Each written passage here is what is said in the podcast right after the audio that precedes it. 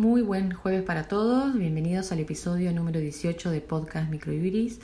donde realizaremos un resumen de la segunda semana del mes de diciembre, comentando las novedades jurídicas más leídas por nuestros suscriptores.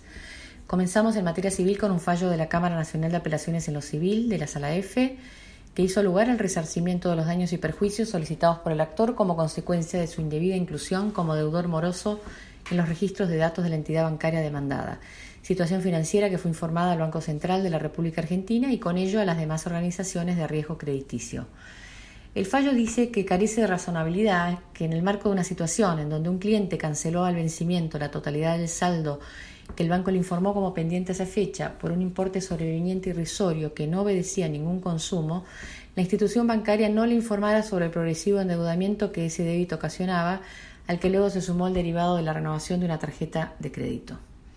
El fallo es Medina, Rolando Héctor contra Banco de Galicia y Buenos Aires del 26 de septiembre de este año. Seguimos con un fallo en materia laboral de la Cámara Nacional de Apelaciones del Trabajo, Sala Primera, que consideró arbitraria la sentencia que entendió que no existió un despido discriminatorio, sino solo acoso sexual de la trabajadora, limitando la reparación indemnizatoria a este último. De las constancias de la causa surge debidamente acreditado que la trabajadora padeció una situación de violencia por parte de un empleado superior que abusando de su cargo la sometió a diferentes formas de violencia laboral que se manifestaron en maltrato verbal, hostigamiento psicológico, acoso sexual y diferenciación ilegítima por su nacionalidad. Es decir, diversas conductas ilícitas que contra su voluntad la condujeron a excluirse del ámbito laboral donde prestaba servicio, con lo cual el fallo establece un nuevo monto en la reparación indemnizatoria derivado del daño moral por discriminación y acoso laboral. El fallo es CR-SR contra Coto Sixa y otros sobre despido del 3 de diciembre de este año. Por último, en materia de salud, destacamos un fallo de la Cámara Federal de Apelaciones de Bahía Blanca que ordenó cautelarmente a la empresa de medicina prepaga mantener la tarifa de uno de los amparistas en los valores anteriores a la comunicación del aumento por su edad, ya que cumple con los requisitos legales que impiden el aumento de la tarifa en razón de la edad, esto es, 10 años de antigüedad al llegar a los 65 años. El fallo es, está FLH y otro contra Swiss Medical y otro sobre Ley de Defensa del Consumidor. Es del 13 de septiembre de este año.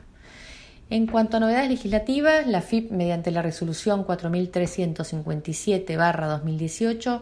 autorizó el pago del monotributo a través del débito automático y, por otro lado, fue promulgada la Ley de Formación Docente del Sistema Educativo y Creación de la Universidad de la Ciudad Autónoma de Buenos Aires, UNICABA.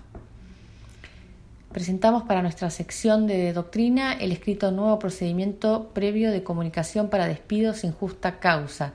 realizada por los autores José Gómez Escalante y Marcelo Chipitelli, en el cual se analiza como el decreto 1043, mediante el cual se estableció una asignación no remunerativa para todos los trabajadores en relación de dependencia del sector privado de cinco mil pesos, tuvo además un segundo capítulo que creó un procedimiento previo de comunicación para despido sin causa. El autor hace una introducción del tema, habla del procedimiento en sí, las sanciones por omisión, realiza observaciones o lagunas que deja la norma y habla de las diferencias con el procedimiento preventivo de crisis y finaliza con conclusiones.